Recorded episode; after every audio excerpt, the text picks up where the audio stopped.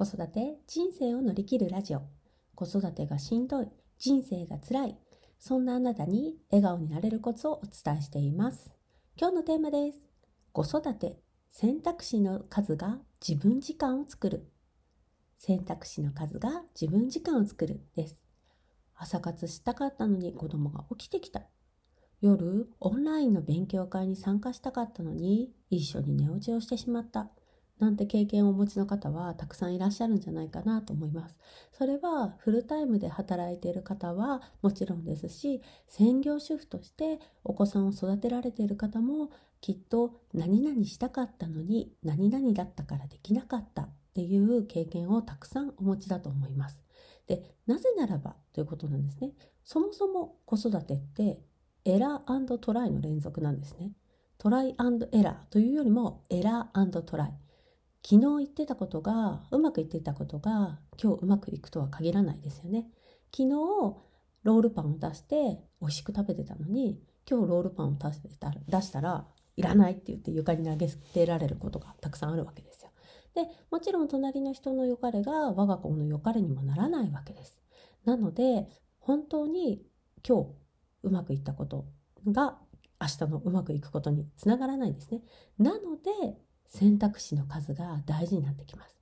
なんですけど選択肢の数っていわゆる自分が持っているものではないもの違う選択肢を持つっていうことなんですね。なんですけどその違う選択肢を持つっていうことに対してやっぱり抵抗感ですとか持つためにやっぱちょっと乗り越えなきゃいけないハードルがあるんですね。でそれが実は2つあります。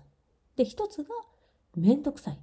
うん、で2つが心身の不安が強いっていうことですね。で1つ目の面倒くさいっていうのは固定観念が強いっていうことにもつながっているかなと思うんですね。やっぱり人間今までうまくいっていた経験ですとかあの自分が与えられてきたことっていうのにすごくあの強いなんだろういいこと元年みたいなのがあるのでどうしてもそこに固執しやすいので新しい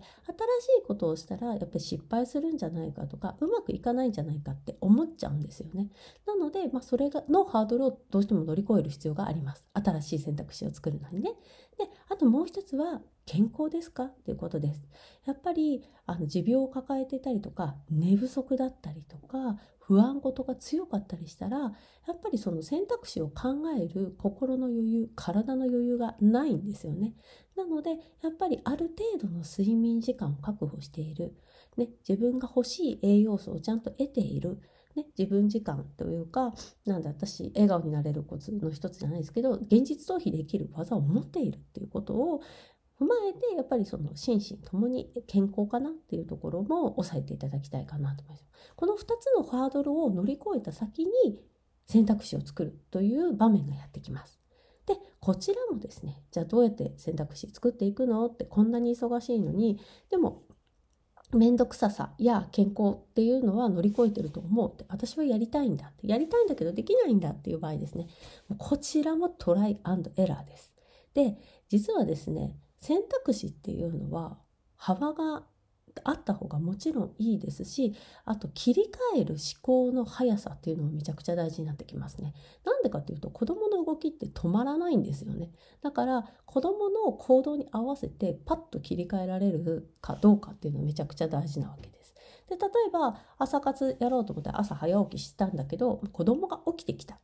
でその起きてきたっていうバージョンもいろいろあるわけですよね。例えばテレビは見てくれているみたい。ね、もういつもだったらもうテレビの見ている我が子の横でこうツイッター見たりとかググったりとかしてしまうんですけどあテレビを見てる間だったらうちの子は私がそばにいなくても大丈夫だからじゃああの隣で本を読んでみようとかね Kindle Unlimited で気になる本をダウンロードだけはしておこうとかねでそれを出勤時間の通勤時間に読むようにしようっていう風な切り替えをしてみる。でテレビは見ているんだけれどもどうしてもなんかこう私にくっついてきたりとか応答でコミュニケーション求めてくるっていう場合でしたらそこを我が子の時間としても割り切ってしまってでご飯を食べた後は遊べるからじゃあそこを早めることで出勤時間を5分10分早めてじゃああの駅のベンチの上であの一つねあの手帳を書いてみようとかあの24時間パーチカルのね手帳をちょっと広げてここの時間に何をしたかっていうメモだけでも取るようにしようとかね、まあ、そんな風に子どもの活動に合わせてどれくらい選択肢を持てるかっていうのがめちゃくちゃ大事になってくるかなと思います。ちなみにね夜のバージョンだったら例えばあの寝かしつけが30分ぐらいかかるんだったらもう耳にワイヤレスイヤホンさしておいて英会話のクラブハウスを聞き続けるですとかあの Audible をね聞くっていう手段もありますしもしくはなんかそういうのをしていたら子供が気になっちゃうっていうのであれば目を開けて天井を見つめながら今日あった良いことを3つ挙げておくとかね。でそれを明日の朝手帳に書いてみようっていう風にしてやっぱりそういう風に思考の切り替えっていうのが大事かなと思ってまあ寝ちゃったらちゃんと起きられるようにあの1時ぐらいに目覚ましかけておこうとか、まあ、逆に4時ぐらいに目覚ましかけておこうとかっていうふうに、まあ、選択肢を持っておくんですよね。でそんなふうにして子どもの様子に合わせて自分の選択肢をたくさん持っていただけたらあの1回1回にがっかりしなくて済むかなと思います。あと、ね、子供なんかこう絶望じゃないけどがっかりをあんまり持たせないので済むんじゃないかなと思います。ちなみに私はですね今日朝5時半にあの土曜日だったんですけれども5時半に起きたんですけど、まあ、子供も6時前にみんな起きてきて、まあ、ちょっと2回もう1回寝かせるにはやたら元気だったのでもう朝の8時には家を出てで9時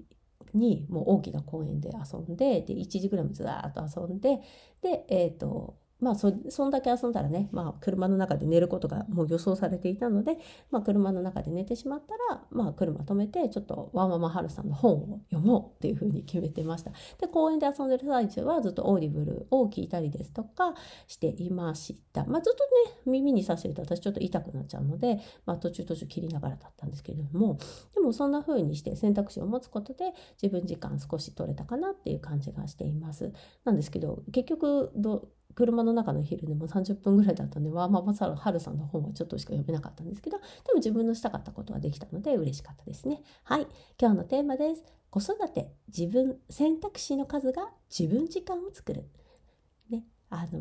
選択肢、ぜひ、めんどくささ、固定観念から飛び出して、ねよく寝てよく食べて遊んで自分自身が健康なそのハードルを超えたらたくさんトライアンドエラーして選択肢作っていってくださいね。また次回お会いしましょう。バイバー